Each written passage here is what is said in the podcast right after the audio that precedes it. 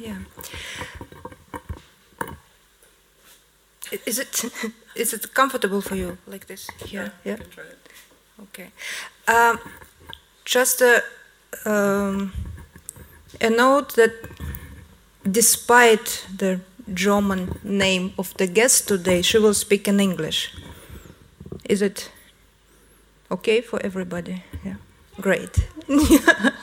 okay. That I um, that I'm starting, and uh, I'm welcoming Addie Wagenknecht at the Library of Stuttgart, and I'm really grateful uh, to the library for bringing Addie here in my name and the name of Merz Academy, who is also co organizer of this event.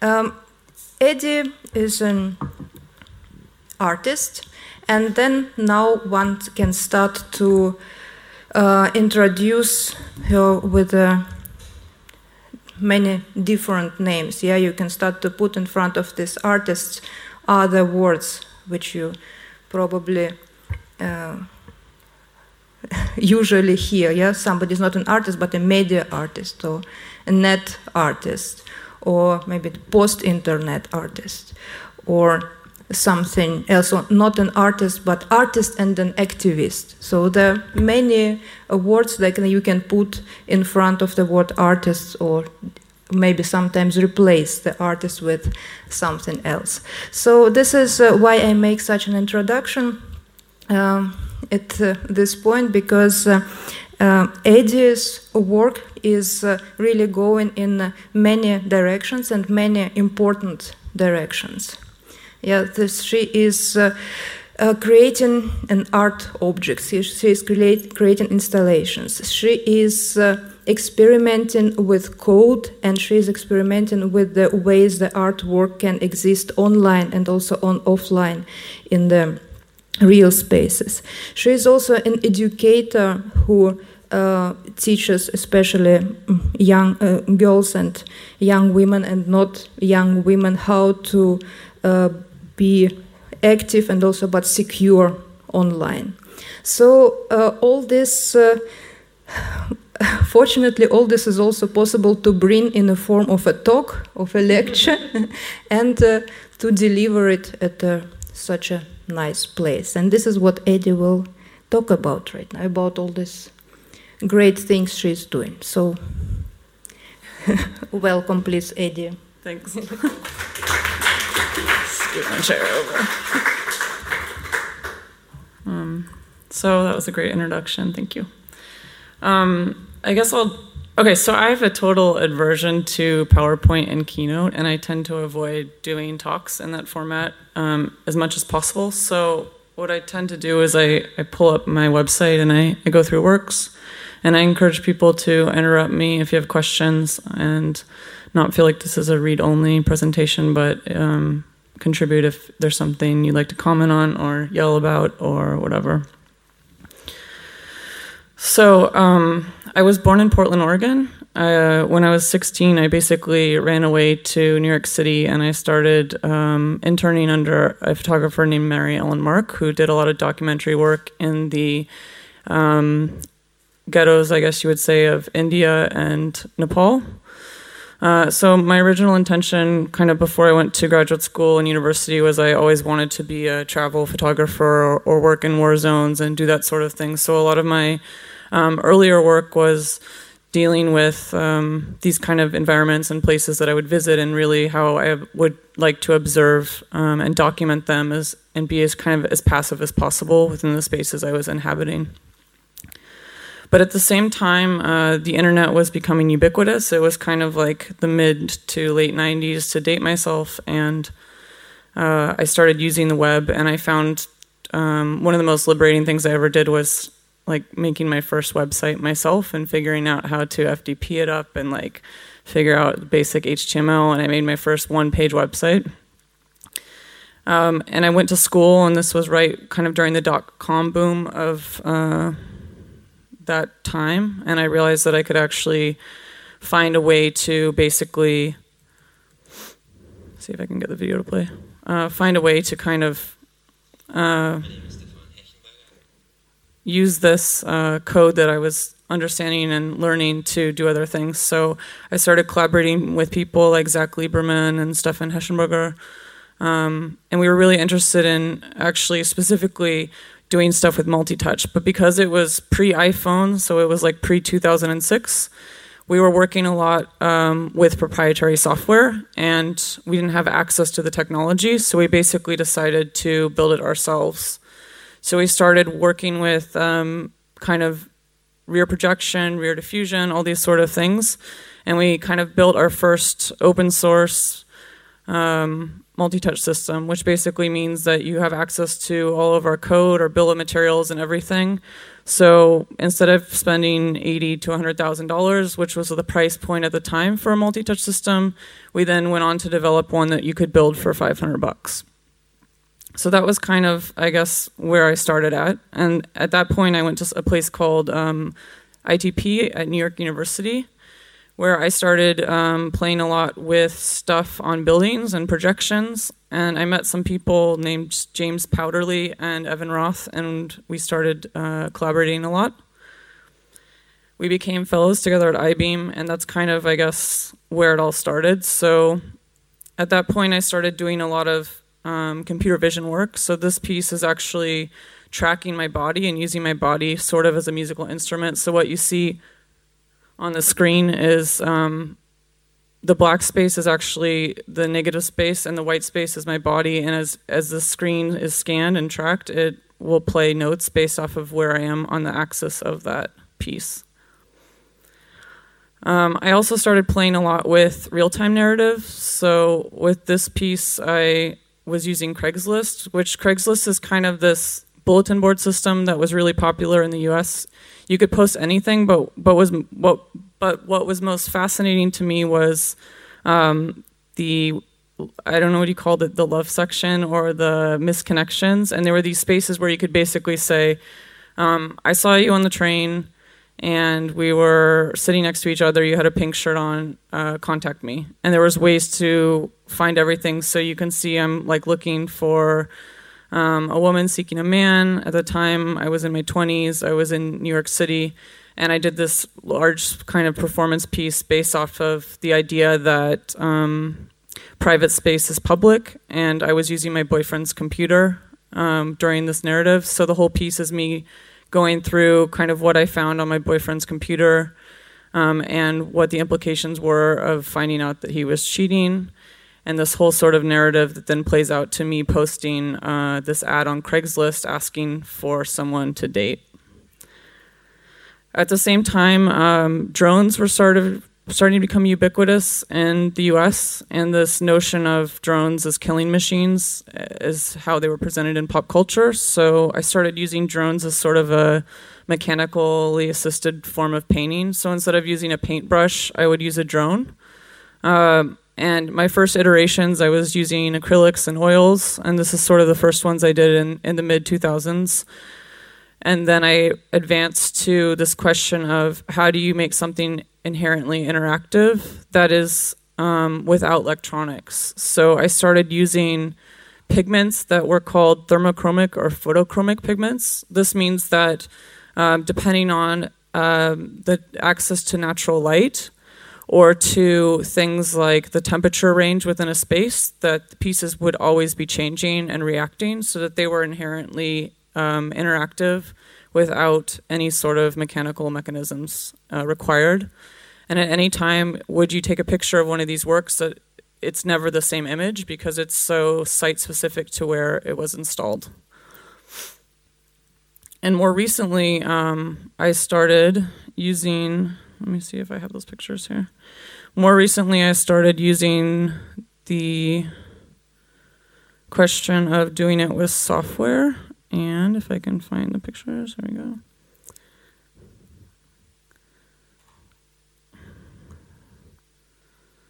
So I would take the pigment, which of course I can't find the pictures now, but um, I took this idea of pigment and basically um, kind of implied it into code. So I wrote code based off of um, a way to emulate the drone's velocity and turbulence and these sort of things uh, using strictly code and have the drone function virtually as well as physically.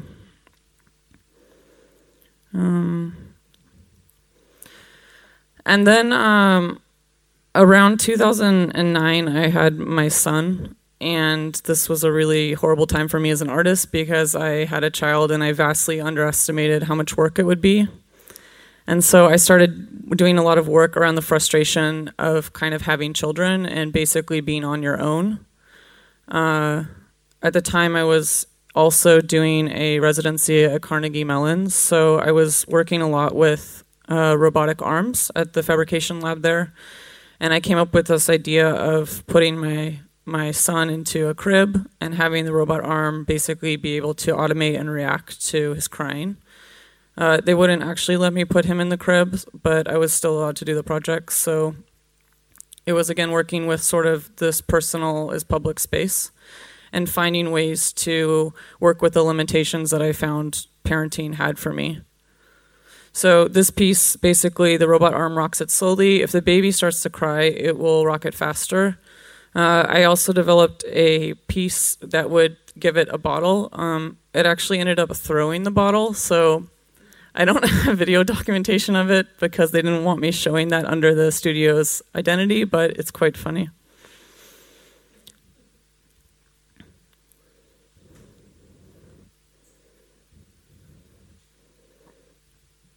Um, so I guess also around that time, uh, I started working a lot more with FAT Lab. And for those of you who aren't familiar with FAT Lab, it's basically we're called the Free Art and Technology Lab. The idea is that we're making stuff that's open source, easily accessible. It's like um, release often with rap music is kind of the idea. So it's this idea of doing stuff that's fun and quick and putting it out there so that people can see it and react to it and, and work kind of with enriching the public domain and public space. So uh, this is a piece we did a few iterations, but this one I think we did in 2012 in New York. Um, we made a fake Google driving car, a driverless car, uh, and we would drive it around. Like James would basically ghost ride, so he would be hiding under the seat, and one of us would be driving it while he was controlling the gas pedal. Um, it was fun and super legal, but I think what was interesting about the project was that we were commenting so much on this idea of um, the power of corporations and their ability to get away with so much and nobody questioning it. So we were driving up on the streets, we were pulling like donuts in front of Google, which is on a very busy avenue in downtown New York City. Um, we were pretending to hit each other on bikes. There was a lot of things we were doing that I think had you been in a normal vehicle, you would not get in trouble with because we were Google. People were celebrating it and wanting their pictures taken, and, and it was a really like in a way a scary moment for a lot of us realizing how much power the corporation had in terms of the identity of of itself and and and kind of I don't know the power it has over public.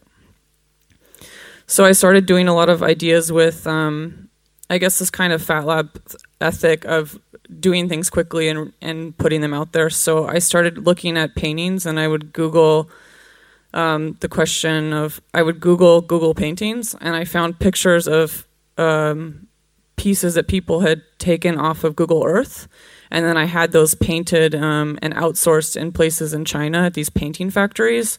So I basically was taking other people's work, reappropriating it, then having it painted in a factory with the ultimate goal of it being able to be exhibited under my name without actually having ever touched the canvas and sort of looking at this um, way that you disrupt a system the way that typically art should do, but doing it in a, a more atypical manner. Um, and so with FAT, I started doing a lot of these sort of projects. I also did um, this one with um, an artist named Pablo Garcia, um, who's a professor at the University Art Institute in Chicago. Uh, we spent about two months on a site called Cam4. It's basically a, a sex cam website, and the way it works is there's a dual screen. There's a live cam where you can ask a person anything, and they will either do it for you or not. So we we spent a lot of times in these chat rooms, and we said, you know, would you like to post? So we would show them the picture and they would either agree to do it or not. And then we would um, try to capture those those moments.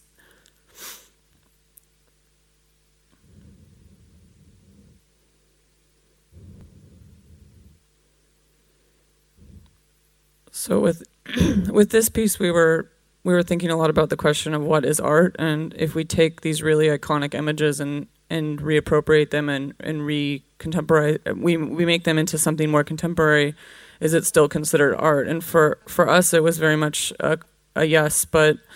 Um, I exhibited this piece in New York, and it was during a, a time called Internet Week, which ironically, um, once Google saw it, they wanted it taken down because they found it very um, insulting and prude and all these sort of things. So here I am in 2012 in New York City making a piece about what is art, and um, it's exactly, I guess, destroyed uh, by a corporation, which I thought was rather poetic. Um, a similar time frame a little bit later, so this is 2012 or so, I started to look a lot at what was happening with Chelsea Manning and WikiLeaks, and I was getting more and more involved with people working with WikiLeaks and Pirate Bay and these sort of organizations, and realizing what they were doing um, is so important, and yet so often is it not honored or understood. So I decided actually to kind of make portraits about this work using um, physical computing and um, circuit boards and these sort of things. So I designed um, systems which are basically like, how do I say this? I guess the question of was how do you make something that's a black box so that it would obtain and absorb all the information within the space or within its range, just like a Wi-Fi network does, or a cell phone tower uh, but make it sort of in this white walled gallery setting. So this was the first one I did after reading a lot about what was going on with Chelsea Manning and my frustrations with the case and her basically being put into, um, well, or should I say silenced. Uh, and I made a larger iteration of that also for a, a piece for um, a solo exhibition in New York and then I made this larger one that's like cloud forming, a cloud farming piece, playing off this idea of cloud computing and the idea that I think people don't realize that cloud computing is actually a physical thing. Like it's someone else's computer. It's not these pretty clouds, but it's a computer where you're just dumping all your information and your secrets and all these sort of things into. Um, and I really wanted to kind of physically manifest that into something that I thought would show what I felt about it. Mm-hmm. Yeah, yeah.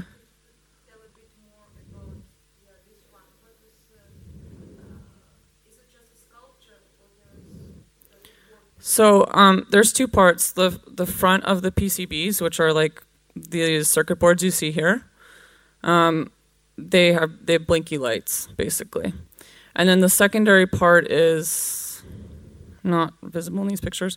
But basically, there's a thick, like 80 20 aluminum mount, and then behind that, I have a secondary um, system running that you don't see, which is intentional because I wanted people who would understand electronics to look at it and say, it's just a sculpture. But then, actually, what's going on behind it is there's like a um, there's a Linux board that's running and it has a packet, a packet sniffer. So basically, it's tracking all the traffic that's going on in the Wi-Fi network within the range of the piece. So all that information is then being logged and stored on the piece. But the only person that can access it is the person that owns it. So again, it comes down to this kind of question of open source versus closed source, and who, you know, when you own a computer from Apple, you don't actually own that because the minute you open up the system, um, all of your uh, warranties and all these things are void, right? it's like you're breaking the rules. So I was really interested in, in playing with this idea of ownership and kind of trying to exacerbate that and, and show it through art, art in a way that I thought was a little bit more transparent and clear than the way we're presented by Apple and iPhone and these sort of things. Oh, sorry. Yeah, this is the same one. It's just the form factor is a little bit different mostly because I was lazy and I ran out of time.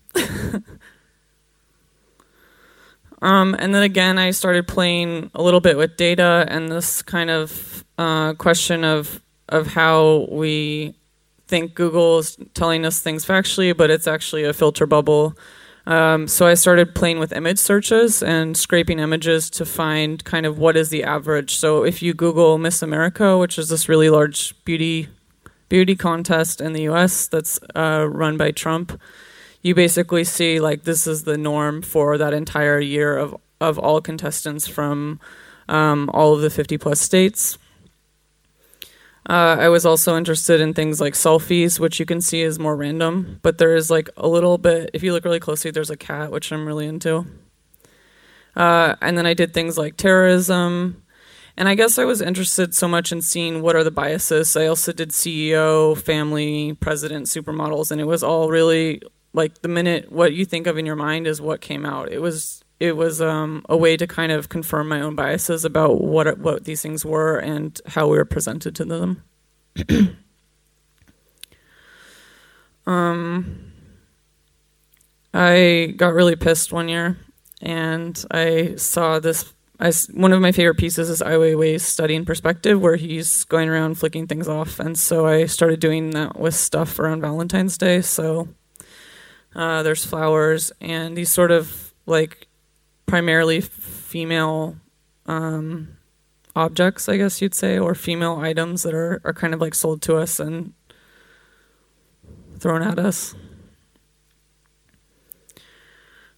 Um, and then I started also working with these kind of Photoshop montages where I would basically find found images off the net and I created I would recreate still life. So this is a very like famous uh, Dutch still life and I would put in more iconic things like green juices, Diet Coke, these sort of things, and kind of examining this notion of um, in in a lot of still lifes, you always see what is ubiquitous for that time period. So I wanted to kind of reappropriate this and find ways to uh, rework it so that they would still apply to contemporary times. Uh, at the same time, I put these online. I was um, approached by a photographer in Amsterdam, and she really liked them, and and I thought she had an interesting aesthetic, so we remade them yet again and remixed them using actual real flowers and photography and kind of some studio fixing stuff. But it's a similar idea. It's just using photography versus Photoshop. Well, it's still using Photoshop, but the primary basis of the image is actually a photo instead of a painting.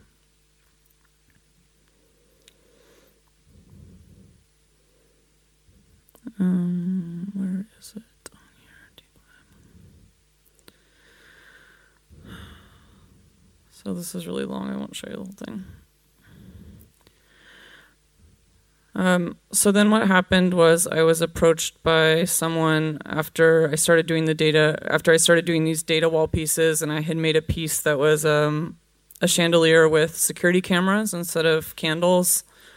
Uh, his name's Golan Levin. He's a director at the Studio for Creative Inquiry, and he said, "I'm really interested in your surveillance work. Um, what are you doing right now that you might want to come and do here uh, under this fellowship we have?"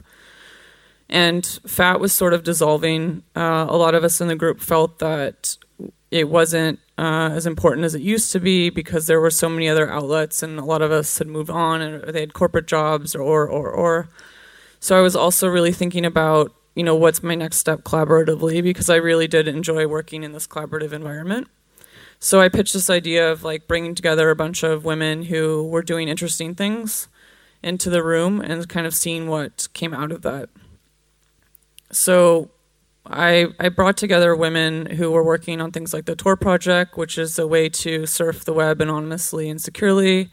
Um, I brought together journalists professors in robotics or artificial intelligence, uh, some artists, and then independent researchers who are doing a lot of work with um, something called Secure Drop, which is a way to transmit information um, in a way that you're protected and it won't necessarily uh, leak your identity. So we got together in Carnegie Mellon. We did a lot of what I've what I deemed, I guess, infrastructure splunking, which basically means uh, we would break into spaces or we would find cool spaces with lots of tubes and things to look at, and we would go into those. Uh, we started doing some research and wrote a large book, and we did a large lecture series. And since then, we've been working a lot on refocusing, sort of on, I guess you would say, like public outreach and working with people who aren't as familiar with encryption and encryption protocols and these sort of things and teaching people quick ways to do that so that they feel enabled and they're able to use it. Uh, because so much of what's going on with crypto and encryption and security is often highly obfuscated by the people writing it, and they don't want to necessarily share that information with anyone. Um, we decided to debunk all of that and make it accessible to people. Sorry, it's buffering a little bit. uh, make it accessible to people as much as possible. So we run workshops for women and girls and minorities and people that don't necessarily have access to an academic or university environment. Uh, and we teach them how to do things like um, PGP, which is a way to encrypt your email, like very basic things that I think people should should know or need to know um, in order to have control of, of their identity and their anonymity and these sort of things online. Um, and right now we're working a lot on kind of, I, I guess, I would say smaller subsections and groups of us are doing outreach. So we're doing a lot of stuff in, in Europe right now. And then some of us, the other women who are based in uh, the US are doing stuff there. And then we have a few people who are in Berlin and these sort of things doing stuff there. So it's a nice kind of cross. Oh, there, see, you see the blinky lights. it's a nice sort of um, crosswind, I guess, of, of everything we're doing.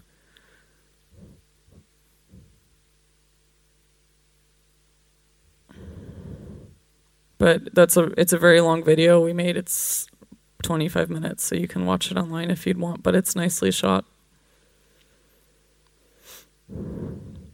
Um, so maybe I should actually do this one. So this is the piece that I made um, for a friend's exhibition, kind of just for myself, and it was really the piece that I would say launched me into like the proper art career. Um, so it was it's a it's a piece that can function or not function, but if you choose it to function, it gives you a 360 degree view of the space, and then when you go into the exhibition space. This one was shown in, in the exterior of the museum, and when you go into the exhibition space, you actually see uh, the outside from inside, so the surveillors become the surveilled and vice versa. Uh, but then this piece went on to go to a digital art auction. Uh, it sold very well, and that's when I started getting galleries calling me because galleries are a business and don't believe otherwise. I love my gallery, but I'm just saying. Uh, so I started doing more kind of gallery specific work. Uh, this one is if you read the whole thing, it just says, I will not download things that get me in trouble over and over. And at some point, I start saying, I will download things that get me in trouble. It was actually um, the password for uh, the login password for a lab at MIT. And just the first part, I will not download things that get me in trouble. Uh, I put this online, and what's interesting is like three years later, someone sends me, I see a message like on Reddit from someone, and they say, Did you get this message from my lab? Because I recognize the password. so things do travel. Um, I also started playing a lot with materials that were around me. So my son has a crap metric ton of cars, and I started basically stealing them from him and building sculptures that we're playing off of again like other very iconic sculptures. There's one that uh, i love that has wolves and it's re kind of appropriating that whole form factor but using these ferraris that i melted. Uh, i also started i guess working more with issues of femininity and feminism. More recently this one um, I'm using bulletproof glass and it's called glass ceilings. In English, glass ceiling is a term used kind of about feminism and women, and that there's always this glass ceiling that you can't break through. So I decided to play with different ways to break the glass ceiling. Of course, the catch is that the glass ceiling is actually bulletproof glass, so you're not going to break it because I did try to shoot it, it didn't work.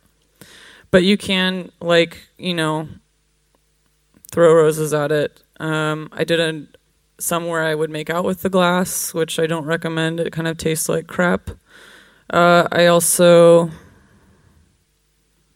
threw donuts and cakes at them, which I'm always down for doing.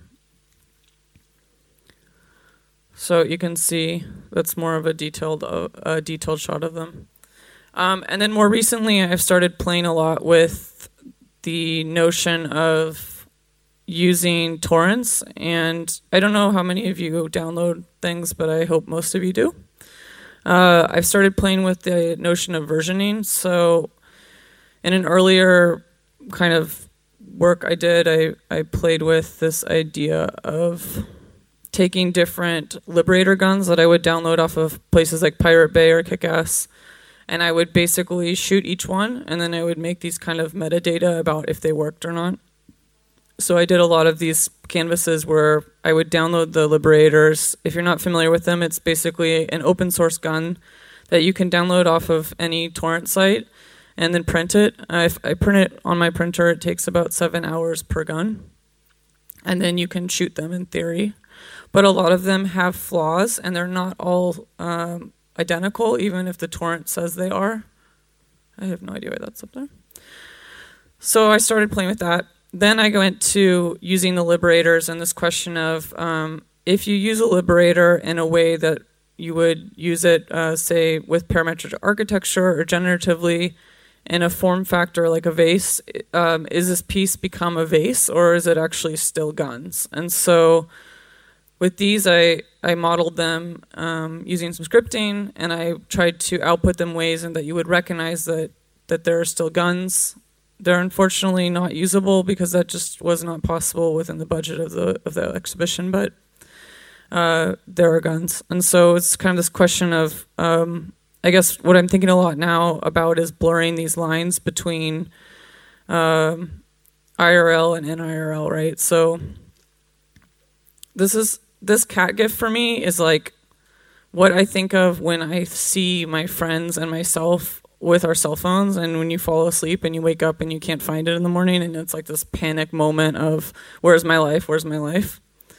And i see a lot of that happening now and, and kind of this crisis of intimacy i talk about a lot which is that we're looking at our phones and we're looking at our screens more than we look at our each other or more than we look outside and sort of this um, notion of the future being that people are bionic, right? Like you have an arm that's robotic, but actually, I think we're in a place now where uh, that's voluntary. So like we have a phone with us all the time, everywhere, all the time checking it, all all the time checking in, all the time on Twitter, all the time posting things, and it's it's this thing where like, okay, it's not embedded into us, but it might as well be and kind of thinking about this question of of what is technology bringing us? Are we more productive? Are we not less productive? Are we busier? Are we not as busy? And and sort of that question.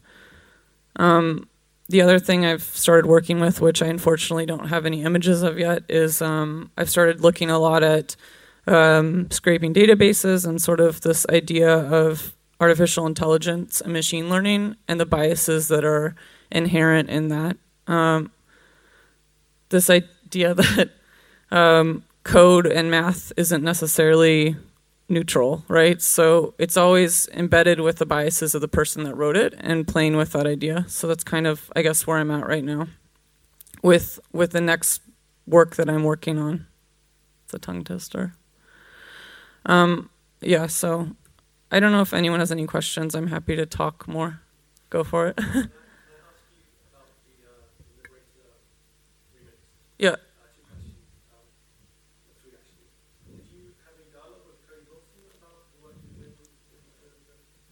I did not, unfortunately. Um, I don't know if he would respond. I don't know him, but um, I would be really interested in what he thinks about it.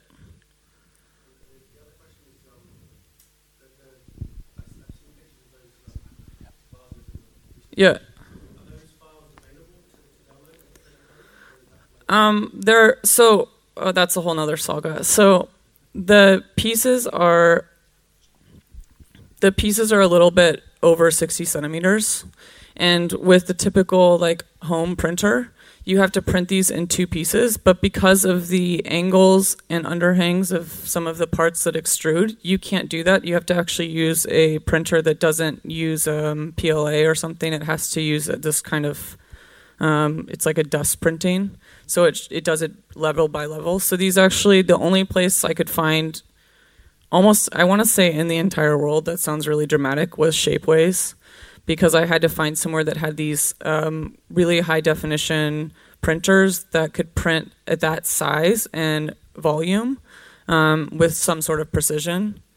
Um, so they're not is the short answer, but I would be happy to make them if people are interested. It's just this question of like um, if that's even plausible or possible. So I have a TAZ, I have a Lulzbot. It's TAZ a TAZ four, TAZ five printer and I tried printing these multiple different ways. I tried splicing them. I tried just doing subsections, and it would always fail at a certain point so that they were impossible to produce like one to one as these were in the exhibition.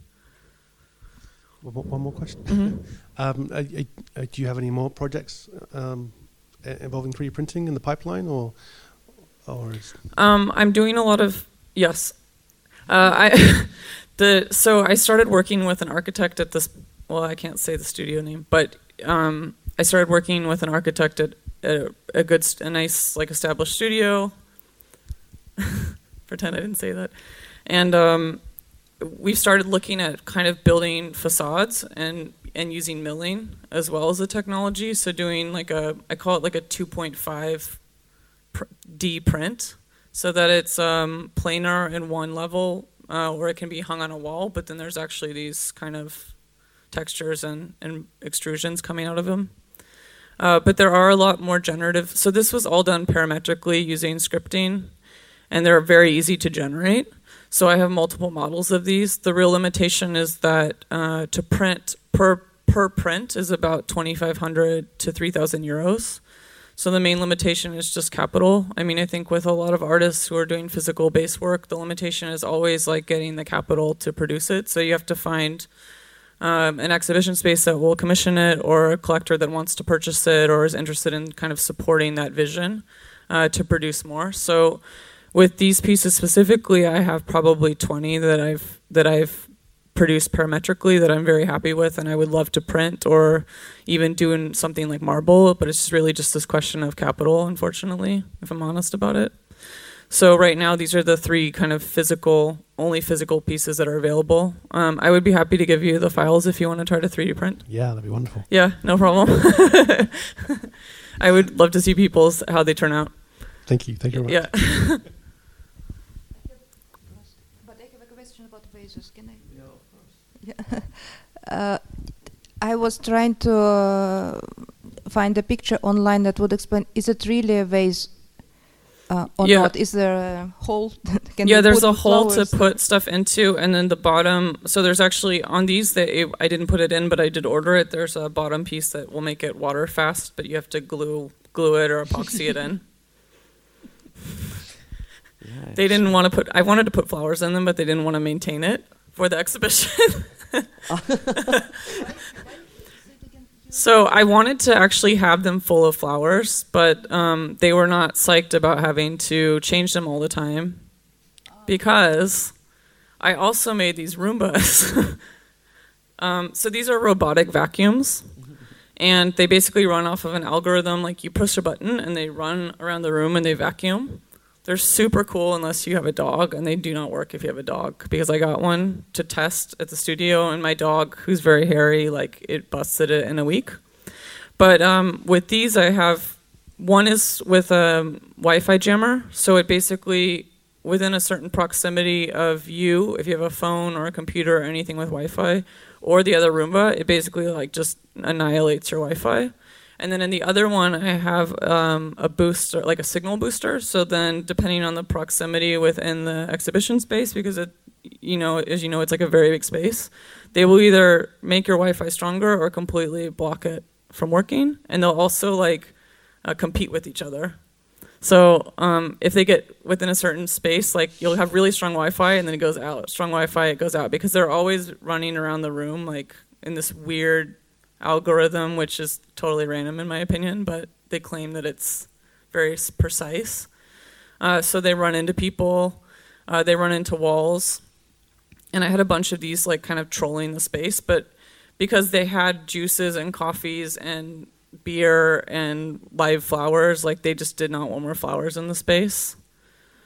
So unfortunately, these are not. They're possible to put flowers in. This is a really long answer, but now you know. nice.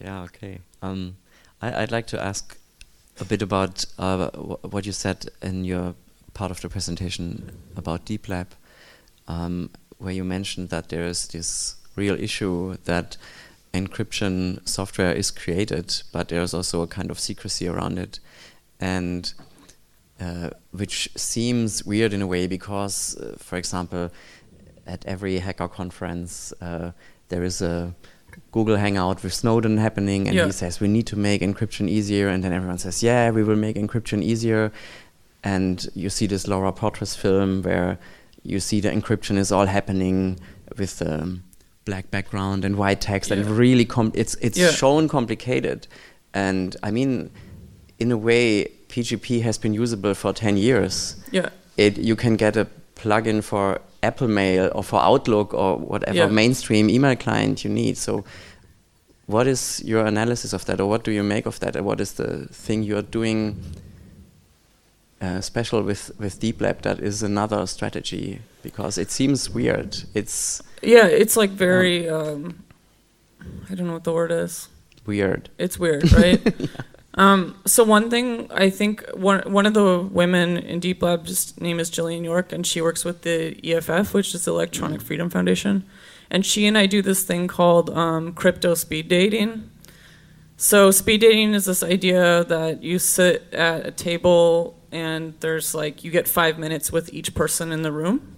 And it's like you get to meet 20 people in an hour. And so the idea is that you learn a lot about each per well you don't learn a lot but you learn enough to know if you're interested in that person or not so we kind of took this idea and decided to make it about crypto and find tools that like what can you learn in five well for us it's 10 minutes but what can you learn in 10 minutes and less it's like okay how to install tor run tor set up jabber install jabber um, CryptoCat, like all these things that are accessible, but you have to know that they exist in order to use them. Like it's such a dichotomy, I think, because um, I remember when I first installed PGP, like maybe 10 years, nine years ago now. Um, it was such a pain in the ass because there was like shitty documentation. There was no information online. I called my friend who's like works for he's like a pirate bay dude and i was like explain this to me because i cannot figure it out and i was pretty competent with computers but it was so frustrating for me because i couldn't even i could get it installed but then i couldn't decrypt a message or it was like just all these things that i felt should be easy to do because you want everyone wants it to happen it's like you're saying but it's not there and so i think for us it was like okay let's start at the tools that you can use and f- make people feel enabled so that when they get to the tools that are a little bit funkier to use, like they'll still not give up because it's like, well, if I can use this, I should be able to use this. And I think also the idea of like teaching those tools and hopefully that it kind of procreates. so like we show one person to do it and then they get excited and, and then their friends start doing it. So uh, I've done this at like art schools and MFA programs, and a lot of times people come in like not so excited, but then they leave and they're already telling their friends like, install Signal on your phone, we can chat encrypted, it's super easy, and and kind of just like getting it out there was is really the goal. But it is a chicken and egg problem because I think the people that realize that it sucks to use are not the people that are developing it. Hmm. And how do you, how do you, what's your perspective on the, the move towards transparent encryption here? Because I mean, there is a, of course, there is a certain barrier to understand uh, private public key encryption, Mm-hmm. and if you don't wrap your mind around that, you can't use PGP actually. So yeah, that yeah, is. totally. But then, for example, there's uh, now Moxie Marlinspike running around and uh, implementing his transparent crypto, crypt, crypto protocol into everything. You think is that is the right approach, or you think there should be some awareness about it, so that you can even talk about crypto in a way? Because if it's transparent, then you also can't talk about it anymore. I mean, I think that it, I think we're at a point with such a critical mass of people that are on the web that there's not like a fix one all solution for everything. I think mm. it's going to have to be multiple kind of decentralized solutions. Like, I, I ultimately feel that the web can't exist the way it is in this very like hyper centralized place, and we're going to have to like maybe break apart as a negative connotation, but we're going to have to find ways that work for different groups and and find then then ways to kind of merge those things, right? Instead of just reject them. I don't know if that answers your question. It's does. it's it is like a pla- it's a thing I'm always thinking about though. Yeah. Thank you.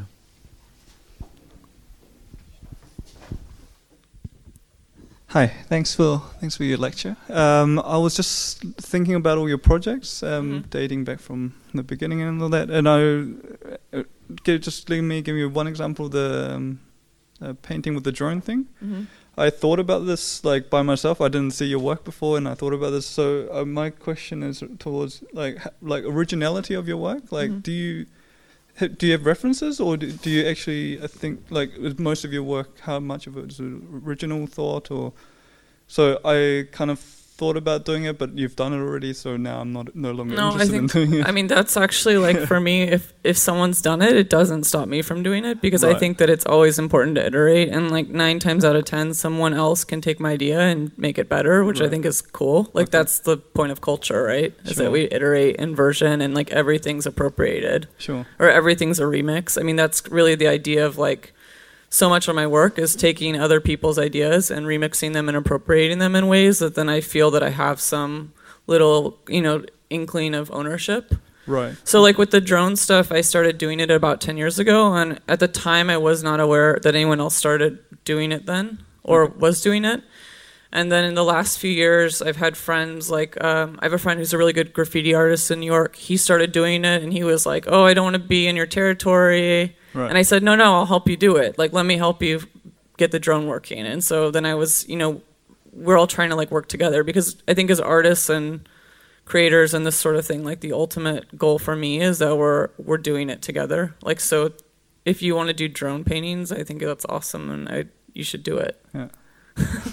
cool. because because even I guess my point is is that even if you try to imitate it one to one, it like never ends up being one to one. So it always ends up being your own thing. And I, um, one question about the security in open source thing. In Mhm. my mind, when I un- I was seeing your lecture, you have a lot of um, security issue, like you address this a lot, Mhm. um, and then you have this kind of really in- like opening of information. And this, how how does this occur, and like what's the principle behind that division? So one side you're really protective, and one side you're really about sharing open. I mean, I think uh, I think power is really what you decide you want to keep away from the machine or like from the internet. So for me, um, I really want to be able to have people build a laser cutter. So like I have all that information online if you want to build a laser cutter. Or I, like, I built one. I'm You the, did? the Nice. guy. I was actually emailing you like a couple of years ago. okay, cool. Yeah, from ETH Zurich. Oh yeah, nice. Yeah, um, Did you actually build it? yeah, yeah. Oh, cool. I did some projects with it when I Oh, was studying. our- you're, you Yeah. did these architecture projects, no? Yeah, yeah. Exactly. Okay, I remember them because your videos were really good. Yeah, Cool. Um, yeah, so for me, it's really like delineating the private versus public space. I mean, I think that's how it is for everything, but um, I want my like source code to be on my GitHub account, and I want my bill of materials for my hardware projects to be accessible for people. But then I also have um, you know, some of my artwork is not online, and it's just because I'm lazy. Like, it, it's not that I wouldn't put it online, but I'm just like, yeah, whatever. It's if someone else, you would put it online for yeah, or I'll instance, give them the files. Like, You're I just don't, Okay. you know, my Yeah. gallery's not psyched about that, but whatever. Right. get over it. okay. I get it. I think. Thanks. Thanks for your contribution.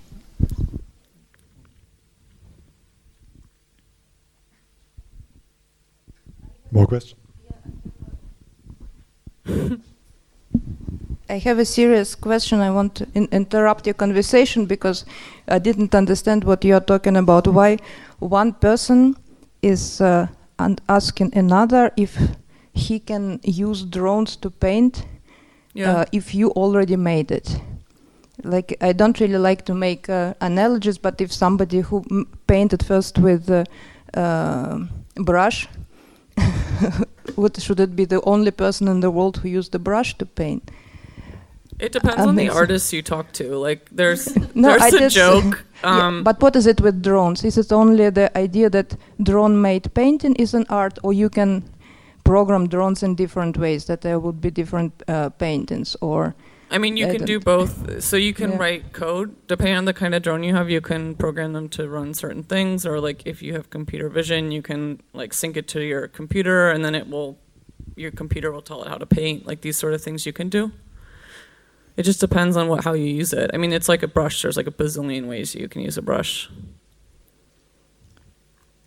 I also think so. It's But I also fly- think that it's flying brush. I, I also think that it's really uncommon that um, there's a there's a specific well there's there's a artist that like the joke is that he thinks he owns the shape because all of his stuff is this one shape and if you use it then like it's his shape and he gets really upset about it. I'll just leave that out there. I'm just saying I'm not saying it's right, but I do think that there are people that are very um, territorial about their processes and even though it's an open process and anyone can do it like you really get some shade thrown at you if you try to use it also Mhm. Yeah, just wonder then where are these territories? What is the what is the tool and what is the shape that you made with this tool and uh, or how it is working? Yeah, it's just I I don't know then. I mean it's kind of like if you look at someone really iconic like pollock it's like okay well he did drip painting so therefore like every drip painting you see since it's like a pollock drip painting. Like i feel like they're always compared. Um, and with drone stuff I- i've feel like it's i don't know it's just an emerging technology and i think people should use it. I, I don't i don't want it to be my technology at all Did, I always wanted to ask you, since I have a microphone, why is the surveillance uh, camera chandelier is uh, uh, called asymmetrical love? Um, because it's about this idea that it is always one way. Like this, when you see surveillance chandelier or surveillance chandeliers, wow. and you see surveillance cameras, like you always see the camera, but you never see the feed. So it's this idea of it being um, un- unequal or uneven relationship. Is that it's always watching you, but you never get the power to necessarily see what it's watching or why it's watching, or even if it's on. But love, why there is?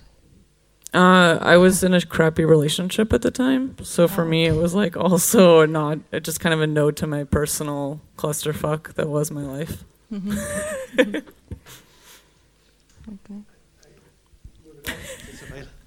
Sorry. Continuing on the, the topic of surveillance, are you more sensitive to surveillance depending on which city or place you're in? Say London compared to Tokyo, uh, or, or and Berlin in between, in terms of the, the sheer density of surveillance cameras in a in an urban space. Is that a uh, problem for you, or Um, I'm really obs- I'm I'm really obsessed with counting them. Like if I go through airport security, I immediately look up and start counting how many there are, and I kind of like in my head keep track of that. And I have no idea what I'm going to use that information for. But like for example, when you go through Berlin, there's like 25 cameras that you pass between check-in and going through security. So there's like this interesting space. When you go through New York, it's like 45. So it's this crazy amount of cameras that are tracking you all the time. Like the, there's bubble cams, there's side cams, there's like, you know, every. It's just. It's it's gotten to a point that it's like comically ridiculous, and um, I did so when I was living in New York, I would walk like basically a mile and a half, or about two and a half, three kilometers one way to go to my studio. And I started tracking and trying to avoid cameras, um, specifically surveillance cameras. And then I developed this piece playing off of what you see in like these trashy magazines where they would put the black bar over people's faces, but I would actually make it so that um, it would basically anonymize me as I walked around the city, and this way of kind of like protecting my information or, or my eyes and my identity, and seeing if that if that would work at all, or like how that would affect databases and information later on. Um, they were later appropriated and, and sold at Urban Outfitters and a bunch of other places, so you can get them on Alibaba now, which is kind of cool. But um, Is it like sunglasses? yeah, there's sunglasses, and they fixed here, and then I had them so that's like a one-way, um, one-way glass, so that you can see out, but people can't see in. So to answer your question, I, I, I have thought about it a lot, and, and a lot of times I try to make a game out of avoiding them. So once I see them, I remember where they are, and then I'll try to go a different way to see if I can avoid it, um, or not see, you know, go away that I can be kind of unseen. Impossible. It's impossible, yeah. But I think now I'm more reading so much about I'm reading all these documents and stuff that's that are being leaked with everything that's going on and, and now I'm much more aware of crowds, so I realize like crowds are very dangerous places to be because they're they're typically the most heavily monitored. So if I'm walking through public spaces, I always try to walk on off streets where there's not necessarily this chance of being monitored just because of I, I think I know too many people now who are dealing with a lot of crazy stuff and so i'm very aware of those kind of implications on, on kind of my own personal future because it's not necessarily like i don't think it's not it's not about what's happening now but it's like what are they going to do with that information in 10 years or 20 years or 50 years? It's really scary. And I think especially now like what are the implications of what i'm doing? How does that affect my kids? Or like what what will affect you know how will that affect them when they're older? And like crazy things that i never used to think about. I mean, um, with the web in particular, it, it's uh, it's it's kind of really really difficult to go about your business without being monitored in some way. I mean, say, I mean, I work as a journalist. I, I can't really do my job without using Google to search for things. I mean, it's you try alternative tools like DuckDuckGo or Yeah. whatever, but it's just nowhere near as as uh, as efficient. yeah And so it's um it really is a double edged sword. Um, uh, living and working online in terms of you exchange part of your privacy in exchange for convenience. That's I didn't really have a question there. I'm sorry.